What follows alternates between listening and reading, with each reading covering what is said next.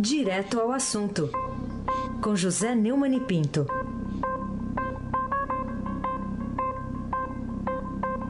Oi, Neumani, bom dia.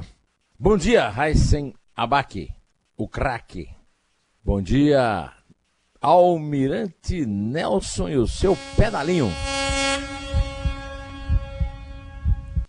Bom dia, Bárbara Guerra. Bom dia, Moacir Biasi. Bom dia, Clã Bonfim, Emanuel, Alice Isadora. Bom dia, ouvinte, melhor ouvinte, da Rádio Eldorado 107,3 FM. Aysen Abac, o craque. Bom, Neumani, vamos começar com um assunto que foi revelado pelo Estadão semana passada e está tendo desdobramentos do ex-assessor do deputado, atual deputado ainda, né? Porque é senador eleito, o Flávio Bolsonaro, o Fabrício Queiroz, com uma, uma movimentação financeira de 1 milhão e 200 mil reais. Para você, como é que o presidente eleito e a família estão saindo aí desse episódio? Ô, Heisen, hoje a nossa colega Vanessa Matais, ela revela na coluna do Estadão a verdadeira origem do jogo e que ela conta que essas movimentações atípicas que o COAF identificou na conta do ex-assessor do Flávio Bolsonaro é, vão levar os aliados do Renan Calheiros a pressioná-lo, chantageá-lo para que ele pare a campanha contra o Renan e adira a campanha do Renan para a presidência do Senado. É uma chantagem cínica, sem a mínima vergonha, típica da velha política, típica de um canalha como Ivan Calheiros, Ivan, Ivan, rapaz, Renan Calheiros. Agora, uma chantagem ela só pode ter sucesso se o outro lado cometeu algum engano. Vamos ouvir há uma sonora aqui que a Bárbara me prometeu do, do presidente eleito Bolsonaro. Vamos ouvi-lo, Almirante? Vamos ouvir aqui então essa sonora aí do presidente falando sobre esse assunto aí, a naturalidade, né, Nelson? O senhor vê isso com naturalidade? Não, não, ele tem que explicar. Pode ser, pode não ser. Ele explica. Bom, é, o, o, que acontece, meu amigo Heisenbach, bom dia para Carolina Ercolim, que está aí gozando férias, né? O que acontece é que quem não deve não teme, dizia a minha avó. A verdade é que esse episódio ele serviu também para revelar, primeiro, a força da velha política que vai batalhar, que vai é, bater duro e que vai que não vai é, se deixar enterrar facilmente pela força é, eleitoral do presidente, né? Do presidente eleito. Em segundo lugar, revela dados bastante importantes, né? a respeito da máquina pública e do custo dela. Né?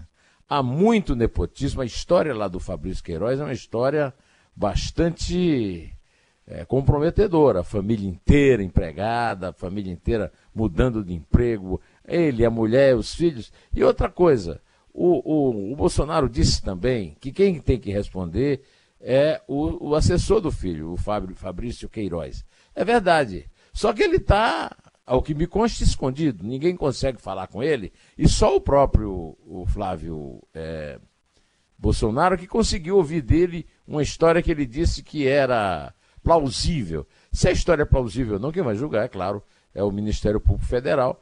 Agora, o, é preciso que, que, que o Jair e o, e o Flávio saibam que existe o sigilo da justiça Uh, e existe para proteger inocentes que por acaso sejam processados, mas existe o tempo da política. E o tempo da política está correndo, e é por isso que o, o, o, Flávio está sendo. O Flávio, de certa forma, o presidente eleito também está sendo vítima de uma. Os dois estão sendo vítimas de uma chantagem. Uma chantagem cínica, mas uma chantagem que se baseia num fato que realmente o COAF descobriu isso e até agora não, não vi nenhuma explicação do próprio Fabrício, que é como diz o Bolsonaro, o que tem que explicar. Ah, assim, enquanto o Fabrício não der a explicação, a coisa aí vai ficar nesse, olha, é, não, dá, não há nenhum crime, é, há uma, é, uma movimentação atípica, mas é preciso explicação. E não adianta ficar dizendo que o COAF não agiu contra o Lula, até porque o COAF faz parte da, da Operação Lava Jato e está indo para o controle do ministro da Justiça, futuro ministro da Justiça, Sérgio Moro. Aí, sem abaque, o craque. Tá bom, mas que bom que temos então o Renan Calheiros como o guardião da, da ética, né? Muito bom isso. É, é, é uma, é, é. é, uma coisa impressionante. Agora, é o fim da picada que o Renan ainda, ainda tente se candidatar à presidência do Senado e que use desses métodos escusos para garantir apoio às suas pretensões. É, o Renan, eu já falei, o, o que ele devia fazer era voltar para Lagoas. O Neumann, é, vamos falar de outro assunto. Teve uma declaração desse fim de semana do presidente sobre. Ele voltou a falar nisso, né? De propor algumas mudanças no sistema eleitoral para evitar fraudes. O que, que, você achou aí da ideia dele? Olha, é, é muito estranho uma pessoa que ganhou uma eleição falar que a eleição foi fraudada. De qualquer maneira, eu seria incoerente se dissesse que não pode, que não pode ter sido. Não, pode ter sido fraudada sim. É, e só há um jeito da gente saber isso não é denunciando fraude, não é pedindo para imprimir voto, nada disso. É fazer uma legislação que permita que os partidos é, tenham acesso à contagem dos votos, à coleta e à contagem dos votos. Eu tenho falado isso há um tempão. Aquele negócio fica ali.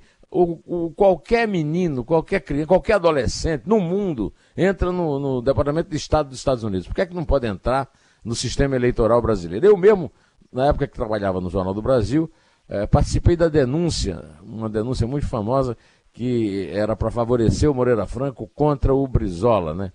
É, o, o caso de uma contagem de já no computador, mas ainda não era urna eletrônica, é, francamente fraudada. Né? Então, eu, eu recebo com muita alegria. Agora, vamos esperar para ver o que é que há a propor, né? o que é que os partidos têm a propor, o que o presidente tem a propor.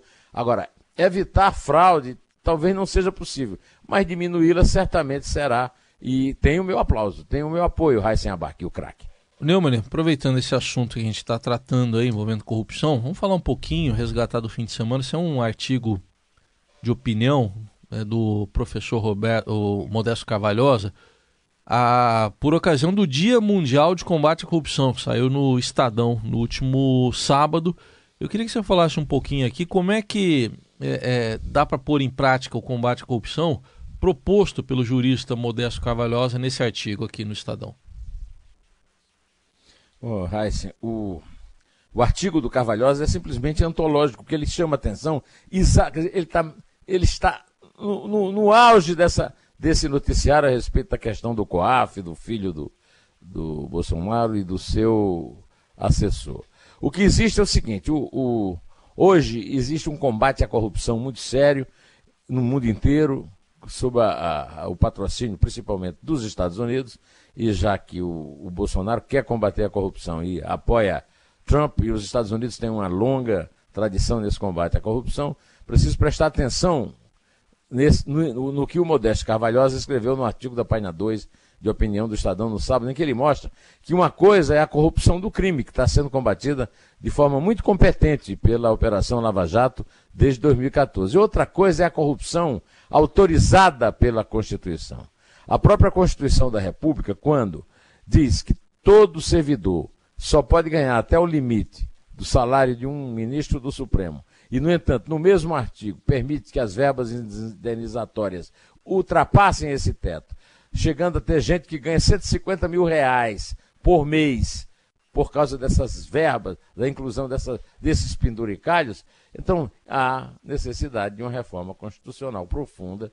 Uh, e o, o, artigo do, do, Modesto devia ser um vademecum para isso. Né? Só que isso é um projeto a longo prazo. Por enquanto, o que nós temos para o jantar é que o Moro, que é o grande responsável pelo combate à corrupção é, da Lava Jato, ele é o juiz lá de Curitiba, era, né? E vai assumir o Ministério da Justiça e nós temos um alívio muito grande de saber que no futuro governo não vamos ter o combate à Lava Jato, que era liderado por Romero Jucá, que não se reelegeu, pelo Renan Calheiros, que se elegeu é, e está agora pretendendo impor-se, até com chantagem, para ganhar a presidência da Câmara, o, o, o Michel Temer, que está na presidência da República, mas sai daqui a, a 20 dias, etc, etc. Então, o, o plano do, do, Modesto tem que ser levado em conta porque o Brasil não tem condições, o pobre brasileiro, o desempregado, não tem condições de pagar o custo do Estado, que é isso que nós vemos aí, e que é, sim, aquilo que o, o Cavalhosa chama de corrupção constitucional, corrupção judicial é, e, e, é, e corrupção da justiça, né? Então, é, é das decisões de justiça. Existe um, um, grande vício, a Constituição é muito eivada disso. É a longo prazo, mas não custa sonhar. E outra coisa, se não fizer isso, nós não vamos ter condições de continuar sustentando o Estado brasileiro. A sociedade brasileira não terá condições, não terá condições de sustentar esse Estado corrupto e pesado.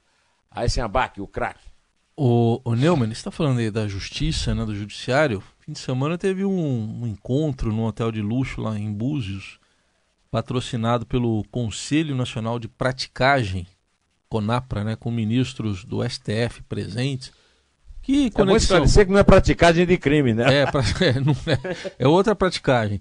Que, que conexão que dá para estabelecer entre o artigo aí do, do Carvalhosa e esse Converscote?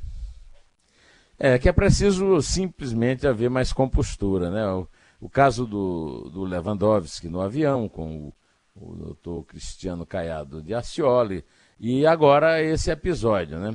Até recentemente eu comentei aqui a falta de compostura e a promiscuidade entre advogados e juízes, entre o público e o privado, nos converscotes de ministro do Supremo em Nova York, no chamado Jantar do Arnoldo. Tem também o caso da farra dos guardanapos, do Sérgio Cabral, né? E pelo visto, esse comportamento está longe do fim, viu, Heisen? Uma matéria desse sábado da Folha de São Paulo ilustra que essa promiscuidade continua. Dessa vez, o converscote aconteceu num hotel de luxo, no balneário de Búzios, no Rio de Janeiro. O converscote, que eles chamam de simpósio, foi praticado por essa entidade que você falou, o Conselho Nacional de Praticagem, CONAPRA, que tem processos que tramitam no Supremo Tribunal Federal e no Superior Tribunal de Justiça. Essa praticagem é, diz respeito aos manobristas de navios. Né? É, é, é, é, o chamado prático. É um funcionário que tem no posto que manobra o, o navio na entrada do porto lá para a área de descarga. Né? E o, ela, a, esse conselho privado, patrocinador do Converscote, tem como advogado Rodrigo Fux, filho do ministro do, do Supremo Luiz Fux. Rodrigo Fux fez o discurso de abertura na defesa do cliente. E palestraram nesse encontro o pai dele, Luiz Fux, aí é um caso de nepotismo clássico, Ricardo Lewandowski e Marco Aurélio Melo. Não acaba aí. Nove, nove, eu disse nove ministros do Superior Tribunal de Justiça participaram desse evento na praia e, e, a Folha cita entre eles Paulo Dias de Moura Ribeiro e João Otávio de Noronha, além de desembargadores federais e um desembargador do Tribunal de Justiça, Raíssen Abac, o craque.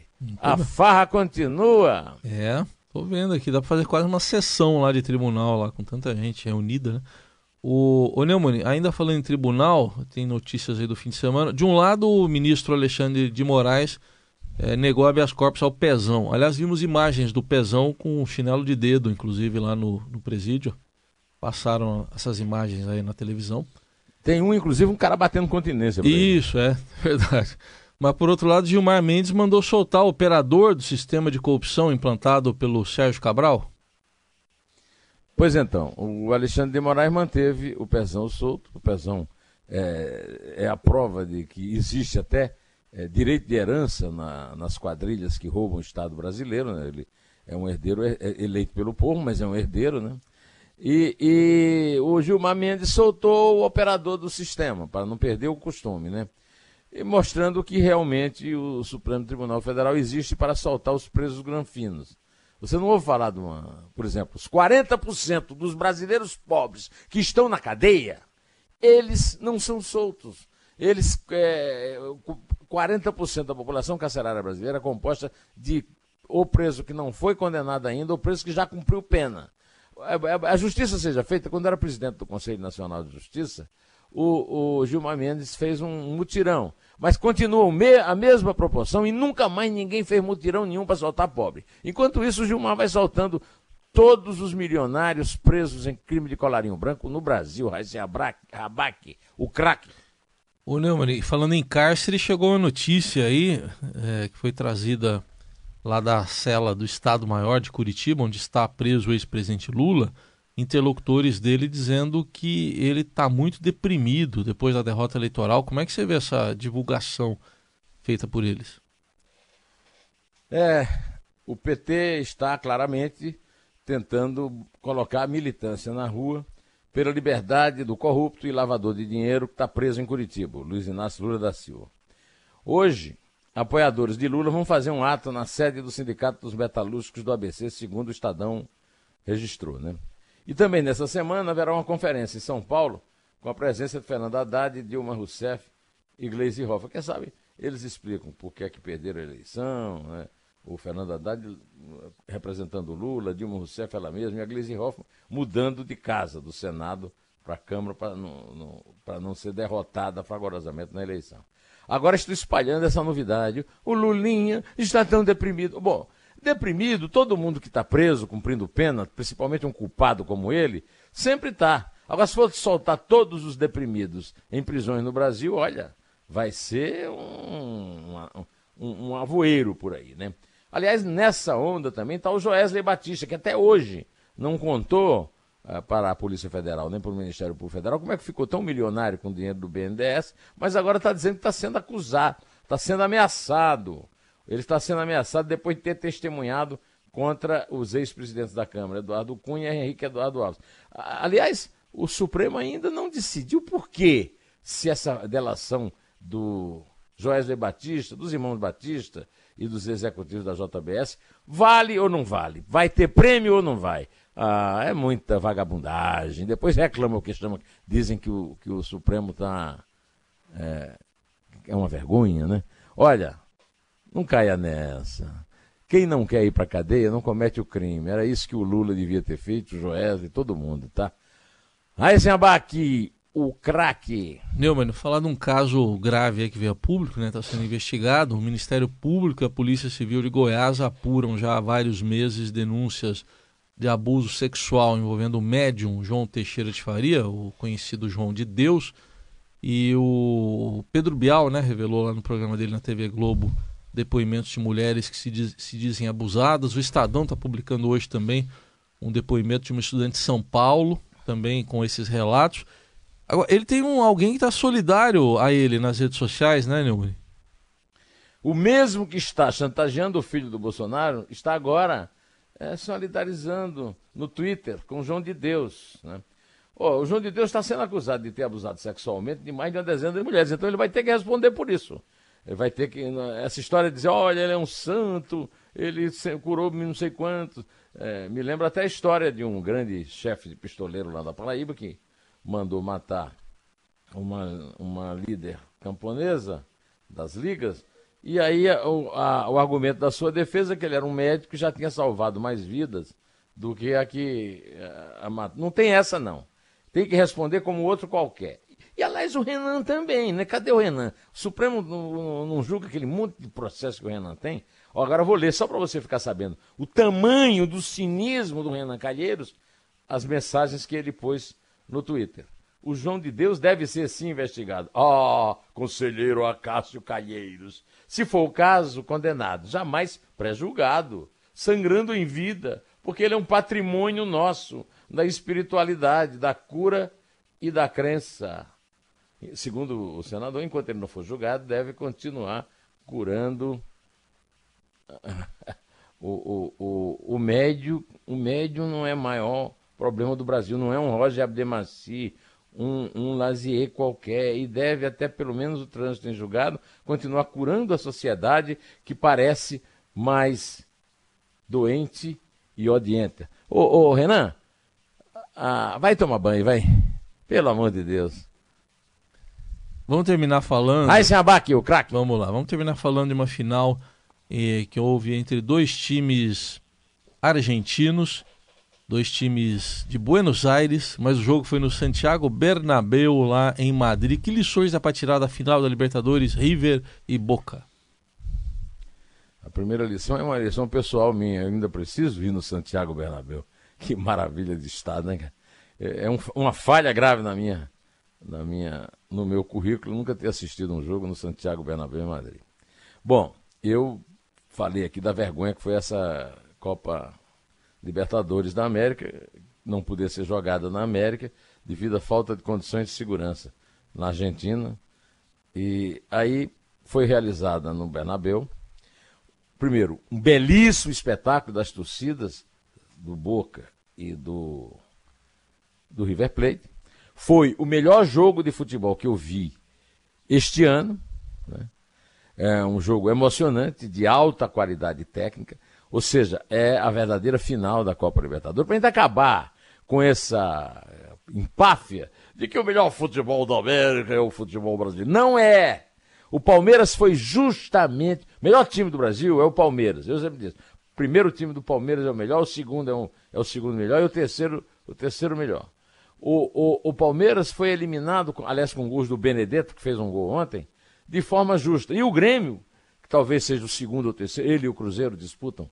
O fato, o Flamengo, que é o vice, não é o segundo melhor time do Brasil, ou é o Cruzeiro, ou é o Grêmio. E foi eliminado pelo River Plate e o, o, o Boca jogou um belo primeiro tempo e o River Plate jogou um belíssimo segundo tempo e mais ainda uma prorrogação quando o, o Boca é, cansou. Olha, é uma lição muito grande para a América ter, ver o seu futebol sendo decidido no Santiago Bernabéu. Uma lição ruim e uma lição boa. É uma lição ruim porque sair de casa para disputar o jogo final é sair do continente é um absurdo. E é uma lição boa porque a torcida lá no Santiago Bernabéu as torcidas se comportaram e fizeram um espetáculo belíssimo, um lindo espetáculo. Então, talvez esteja na hora da gente aprender essas lições. Aí, Sebac, por enquanto, temos outras notícias a dar e a ouvir. E aí você começa a contar e termina contando. Vamos lá, foi três ontem, né?